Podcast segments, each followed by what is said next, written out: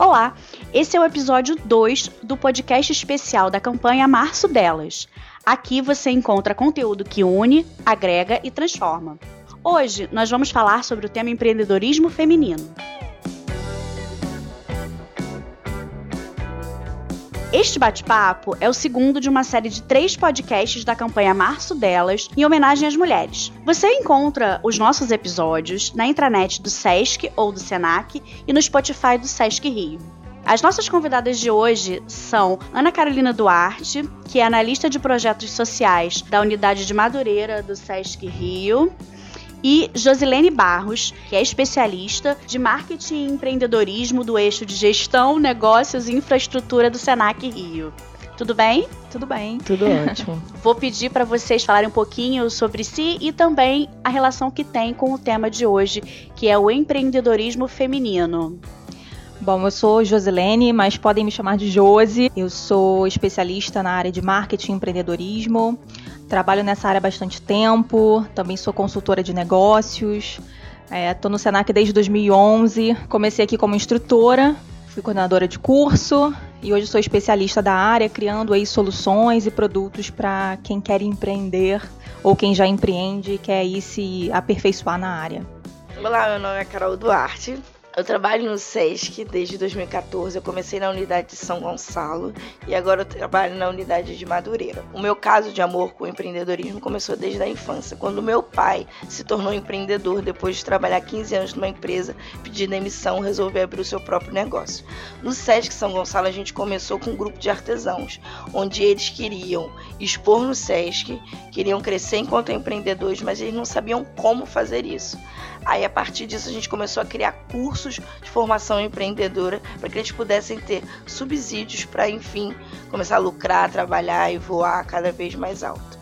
Lá no Sesc de Madureira, a gente trabalha com um grupo também muito grande de artesãos.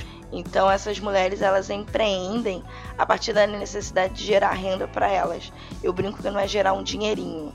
Eu quero mulher que gere dinheiro de fato. Nós temos dados aqui do Sebrae também é, de uma pesquisa de monitoramento do empreendedorismo global. E essa pesquisa ela diz que as mulheres elas são a maioria, pelo menos no Brasil aqui, entre os novos empreendedores. Então, 48% das empresas abertas, por exemplo, em 2018 no Brasil, foram registradas por mulheres. Essa pesquisa ela também indica que essas mulheres elas normalmente são mais escolarizadas do que os homens que estão entrando no mercado para empreender. Porém, essas empresas que são lideradas por mulheres acabam lucrando menos e também são menos intensivas em inovação. Então, elas têm menos processos de inovação, menos descoberta de novas tecnologias, enfim. Mesmo essas mulheres mais escolarizadas, tendo o mesmo ímpeto né, de inovação do que os homens, por que, que elas ainda encontram essas dificuldades em empreender? Queria que vocês comentassem um pouquinho sobre essa desvantagem compulsória que as mulheres acabam sendo submetidas enfim, por conta do machismo, por conta da falta de espaço. O que, que você acha, Carol? Eu acho que isso é reflexo do nosso machismo de todo dia. A mulher, até bem pouco tempo atrás, ela tinha que pedir autorização do homem para trabalhar, para abrir uma conta em banco. Então, o universo feminino sempre foi muito ligado à questão doméstica. Isso faz com que hoje em dia, por mais que a mulher tente empreender, tente ser dona do próprio negócio, dona da própria vida, ela ainda encontre barreiras, barreiras sociais, barreiras também culturais. Está muito ligado ao fato da gente ainda olhar para a mulher sempre como alguém que gera renda, mas uma renda complementar. Então, fazer com que essa mulher entenda que ela pode empreender, ser protagonista da sua própria história, ser dona do seu próprio negócio, ainda é um ato muito ousado nos dias é, atuais. E isso que a Carol falou é acha? é muito importante porque tem a ver com o equilíbrio da vida pessoal. Porque a mulher ainda é muito cobrada e muito exigida por, mesmo trabalhando fora e mesmo sendo dona do próprio negócio, a manter os cuidados em casa, com a casa, com os filhos, com o marido, quando existe essa figura dentro da família. Equilibrar essas duas vertentes, esse cuidar dos negócios e cuidar da vida pessoal, não é nada fácil. Somos multitarefas. Mulheres sempre, é, habitualmente, fazem muitas coisas ao mesmo tempo. A gente sabe que temos esse diferencial, mas não é fácil e é cansativo e desgastante para qualquer pessoa, inclusive nós mulheres, conseguirmos dar conta é, daqueles compromissos profissionais e também familiares. E sempre rola, né, Josi, aquela culpa amiga que fala assim: Oi, mulher, você está trabalhando, mas e o seu filho onde está? Pois é. E o seu marido como está? E aí a mulher nunca pode responder assim: Eu estou fazendo isso porque eu quero empreender. Quando ela resolve falar: Eu quero empreender, eu quero ser uma empresária do ano, vem as culpas e vem os julgamentos atrás dela. Então ela tem que se livrar de tudo isso para procurar focar no trabalho dela. Ela pode ser empreendedora, pode ser mulher, pode ser mãe. Na verdade, a mulher pode ser aquilo que ela quiser, mas a gente ainda tem que se livrar muito da culpa. Tem que olhar para a culpa e falar: "Culpa, tô te vendo aí, tá? Tchauzinho a login, porque o caminho ainda é muito grande, eu quero chegar lá". E ainda tem essa diferenciação de homem e mulher no mercado, que é muito grande, não só no mercado de trabalho, mas também no empreendedorismo. Tem alguns dados, por exemplo, que mostram que as mulheres, quando desejam empreender, têm uma dificuldade muito grande de conseguir, por exemplo, crédito para abrir o seu próprio negócio. Isso tem muito a ver, parece que não, mas tem muito a ver com o próprio machismo, mesmo sendo um dos menores índices de inadimplência do mercado. Então, isso tem muito a ver com essa discrepância entre o que é direito feminino e o que é direito né, social de todo mundo. E isso dificulta, inclusive, que as mulheres consigam manter aí os seus negócios ou até crescer dentro desse mercado empreendedor por conta dessa discrepância aí no investimento. Isso é uma forma de dizer, olha, mulher, você continua trabalhando, investindo, mas até determinado limite. Crédito a gente não te dá, não se te dá, te dá de forma ainda extremamente são as barreiras as barreiras invisíveis barreiras que vão surgindo socialmente que ninguém se dá conta do quanto elas impactam para essa mulher e que se institucionalizam e ninguém nem percebe, nem se dá conta dessa diferenciação. E que muitas vezes não tem explicação lógica, Não né? tem, Só não faz tem. parte mesmo de um passado cultural, de crenças que a gente tem na sociedade, de que a mulher ela é inferior, de que ela não é capaz, de que ela precisa de um provedor, Uhum. né? Que ela E- precisa da figura masculina ali É, por trás para é. garantir essa segurança maior no empreendimento dela. A Carol comentou um pouco, né, a respeito das mulheres que vão em busca de uma renda. Como foi, Carol? Dinheirinho, renda extra, complementar. A gente sabe que a gente vive num país que as mulheres são provedoras únicas do lar. Mas a gente sabe também que existem algumas mulheres, como Josi falou, que vão em busca de uma renda que seja possível manter a casa, estar ali com os filhos, estar ali cuidando da casa, mas também ter uma renda, ser independente financeiramente. Tem inclusive um nome, que são os empreendimentos maternos. Então, existe também esse outro lado do empreendedorismo, que além da mulher que é, é, quer realização, ela também une a realização com. O que, que vocês acham? Conhecem casos assim? O que, que vocês têm a dizer sobre o empreendedorismo materno? É, na verdade, isso é muito comum. Parece que não, mas se você olhar para o próprio mercado corporativo, tirando um pouquinho do lado do empreendedorismo, muitas mulheres saem de licença maternidade, saem para ter os seus filhos e muitas não retornam. Por várias questões. Tem a pressão social, como a Carol falou, de abandono dos filhos, a sociedade impõe, nossa, mas você já vai voltar a trabalhar, você já vai deixar seu filho em casa, tem essas questões, essa cobrança social. Tem a própria questão da mulher mesmo, da dificuldade de ter com quem deixar o filho, da responsabilidade, do vínculo afetivo e tudo mais, materno. Todos esses são fatores que impactam nessa, nessa questão. No caso do empreendedorismo é mais, maior ainda.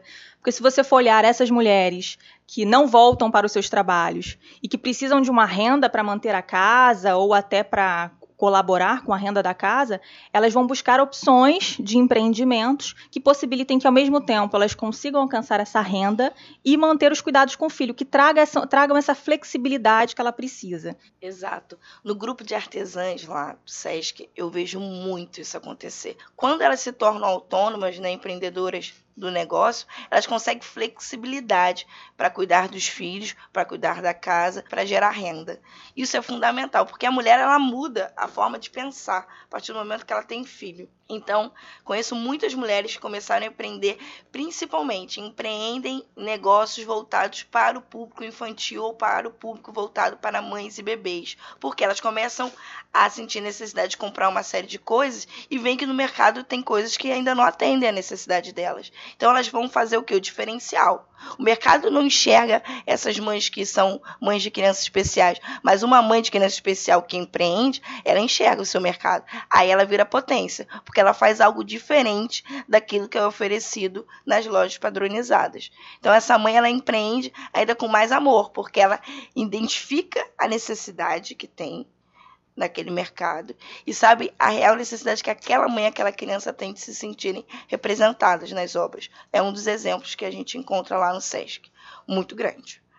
É, existem grupos, inclusive, de mães que são empreendedoras e que se ajudam. Essa identificação que a Carol falou é muito importante, porque a partir do momento que você encontra ali uma figura que passa pelas mesmas dores que você, e você consegue perceber o quanto uma pode colaborar com a outra, essas redes começam a surgir. Então, esse empreendedorismo materno também é muito forte nesse sentido de integração da mulher, de proximidade, de parceria, de ajuda mútua, de um empreendimento colaborando com o outro. É, no ano passado, eu tive a oportunidade de conhecer o UNI, União das Mães Empreendedoras, em Petrópolis é um grupo de mulheres da região serrana que juntas montaram um site onde elas vendem de forma comunitária os seus produtos. E isso vem justamente disso. Todas elas passaram pela mesma situação. Todas elas deixaram o mercado de trabalho formal para empreender, é, viram ali nessa proximidade a oportunidade de se ajudarem, de colaborarem entre si, e aí montaram esse e-commerce, essa loja virtual, para vender os produtos. E são produtos diversos. Então, é, você vê que não tem concorrência, tem sim é uma, uma valorização da, da, importância do trabalho da mulher, da mãe principalmente, e dessa união que eu acho que é o que faz trazermos resultados melhores para essas mulheres empreendedoras. É, a gente falou um pouco né, do, do, machismo como entrave ao empreendedorismo feminino. Uhum. A gente falou das burocracias, que também acabam sendo um reflexo do machismo. Mas a gente sabe também que existem outras questões de ordem prática, como falta de especialização, às vezes dificuldade em gerir um negócio, em divulgar um negócio. Que outros tipos de dificuldades vocês acham que existem e que precisam ser combatidas e como combater? Criar programas de aceleração para empreendedoras mulheres e não só no ramo de alimentação, de moda e acessórios e beleza, mas também no ramo de inovação, de tecnologia, porque nós estamos sim, ocupamos sim 48%, como você colocou, mas ainda ocupamos nas áreas de menor prestígio, que tem menor rentabilidade, e isso ainda é um problema para a gente. A gente precisa estar ocupando essas áreas, mas também a gente precisa estar ocupando espaços estratégicos, onde a gente possa causar a renovação. A inovação. A mulher, ela pode sim estar atrelada à ciência, à inovação inovação, startup. Não há nada que a impeça, ou pelo menos não deveria haver. Mas eu acho que ainda há barreiras aí de formação, de formas de pensar. O que, que você acha, Josi? Eu vejo muita iniciativa privada também acontecendo e acho que esse pode ser um caminho, uma possível solução, além daquilo que a gente vê como privada. A gente vê instituições aí voltadas só para incentivo à mulher empreendedora, principalmente nesses setores onde a mulher não está tão presente, como a tecnologia, por exemplo. Existe uma startup, que acho que é a primeira startup do Brasil voltado para esse cunho social para a mulher, que é a Maternativa. Se alguém tiver interesse em pesquisar, é super interessante, que ela traz justamente essa questão, como dar apoio à integração da mulher na área de tecnologia, já que, como a Carol falou muito bem, elas estão mais presentes nesses setores que têm uma rentabilidade mais baixa, principalmente na área de beleza, próprio artesanato, são aquelas áreas que têm um rendimento rendimento mais baixo. E aí você vê surgindo essas iniciativas como a própria maternativa que trazem essa, essa questão da importância da mulher ir para outros setores que trazem rendimento maior, inclusive a tecnologia. Acho que isso é muito importante. E também a questão do próprio incentivo social. Acho que a gente também tem que ter aí políticas relacionadas à conscientização das pessoas, sensibilização para que elas tenham é, um olhar diferenciado, um olhar mais colaborativo em relação a como apoiar essa mulher e não apenas deixar, como muito acontece, né, Carol? Deixa ela tentar e só critico e uma hora, quem sabe, é, dá certo ou não, né? Eu acho que a gente pode começar a entender que a mulher pode criticar menos e elogiar mais umas às outras. Com é uma ferramenta que a gente tem utilizado, a sororidade, né? Você levantar, mas levantar outras mulheres também junto com você. Acredito em consumo consciente, sabe? Onde você é mulher e você quer saber daquele, daquela pessoa que está prestando serviço de você, qual a história dela. Se ela é mulher, se ela é mãe solo, se ela tem alguma questão de gênero, racial. Ou seja, quais são as causas que você apoia e se os seus fornecedores também estão imbuídos nessa causa. Porque não adianta nada você falar, olha, eu sou super a favor da mulher empreender, mas, no entanto, quando na hora de consumir, eu só consumo de homens. Queria então pedir para que vocês dessem dicas é, para aquela mulher que já tem um empreendimento e está precisando incrementar os lucros, a gestão, ou para aquelas que querem começar a empreender. Bom, acho que de aspecto prático, se a gente for pensar, a primeira coisa é a busca por aperfeiçoamento e conhecimento daquela área. Um dos principais motivos que levam hoje à falência de uma empresa é a falta de conhecimento para a gestão do negócio. E com, no caso das mulheres não é diferente. Mas é importante que ela busque esse aperfeiçoamento, esse conhecimento de gestão, precificação do seu produto, marketing digital, porque ela precisa divulgar para a massa e muitas das vezes ela não sabe como usar as mídias para amplificar essa voz, dar essa voz a esse produto. É, buscar também a integração com outras mulheres, como a Carol falou muito bem, eu acho isso fantástico, essa sororidade, principalmente essa parceria. Então, networking com redes para mulheres empreendedoras.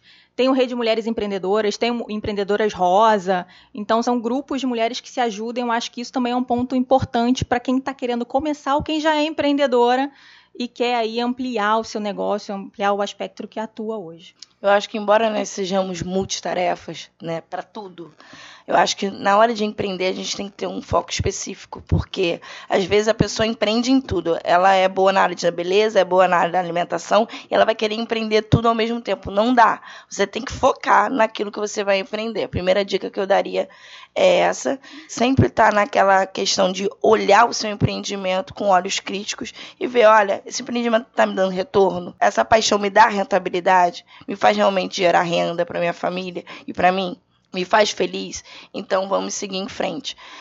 Como a Josi falou, a questão de não entender nada sobre, ou entender pouca coisa sobre gestão, principais problemas que eu enfrento lá com um grupo de artesãs. Então, saber precificação, entender sobre gestão, perder o medo sobre gestão financeira e, principalmente, gente, saber dividir o que é o dinheiro do empreendimento, o que é o seu dinheiro pessoal. Essa confusão de dinheiros, né? Como, como o empreendedor se paga, como ele faz isso para dividir, é um, é um calcanhar de Aquiles muito grande, muito forte, para a gente ganhar o mundo lá fora.